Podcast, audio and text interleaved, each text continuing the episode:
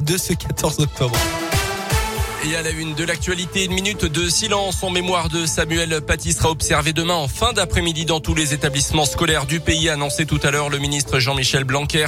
Il y a donc à peine un an, donc, ce prof d'histoire géo, Samuel Paty, qui a fait une partie de ses études dans la région et originaire de l'Allier d'ailleurs, avait été assassiné en pleine rue et en plein jour à la sortie de son collège en région euh, parisienne pour avoir montré en classe des caricatures de Mahomet dans un cours sur la liberté d'expression.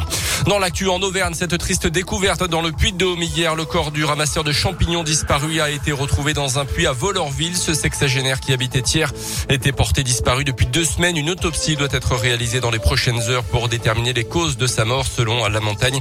Un appel à témoins d'importants moyens avait été mobilisé pour tenter de le retrouver.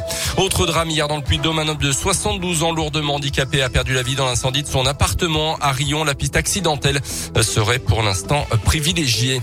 Encore quelques mois de patience pour les automobilistes à Clermont. Impossible de passer à côté en ce moment. Depuis la rentrée, la circulation est très difficile dans certaines rues. La faute à des travaux importants qui obligent à creuser pour installer les tuyaux des futurs réseaux de chaleur de la métropole.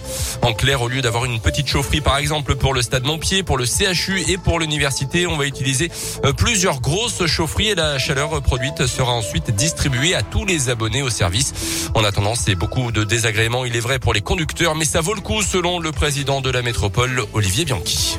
Ils vont euh, stabiliser le cours de l'énergie, puisque soit c'est la chaleur produite par l'incinérateur, soit c'est des réseaux bois et que globalement c'est moins cher euh, que euh, le gaz russe. Deuxième vertu, nous allons être souverains, puisque tout est fabriqué en circuit court. Je rappelle en plus que tout ça, ça crée de l'emploi, parce que ça fait travailler les entreprises du territoire. 20 000 équivalents logements qui sont reliés, ça commence à être consistant. Le 92, le CHU, les CESO, la fac, c'est aussi beaucoup d'établissements publics qui sont dorénavant chauffés par ces réseaux.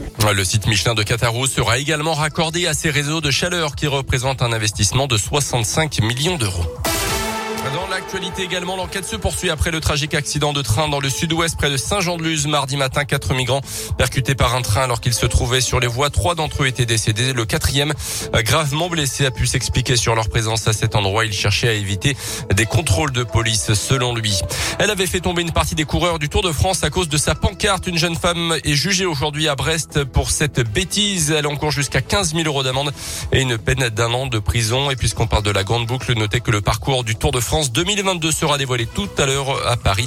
Un passage par le Jura, l'Alpe d'Huez et Saint-Etienne est notamment prévu. Et puis en foot, les supporters de Lille, persona non grata à Clermont pour le match de Ligue 1 au stade Montpied ce week-end. La préfecture du Puy-Dôme craint en effet des débordements et interdit donc la présence des fans lillois pour cette rencontre. Non mais je vois pas méchant pourtant euh, lillois. Oh, ça chauffait un petit peu hein, pour le derby. Ouais, non, mais contre voilà, Lens, hein, ouais, voilà, c'est pas bon en ce moment de toute façon dans le foot on voit tellement de choses que c'est un petit peu compliqué.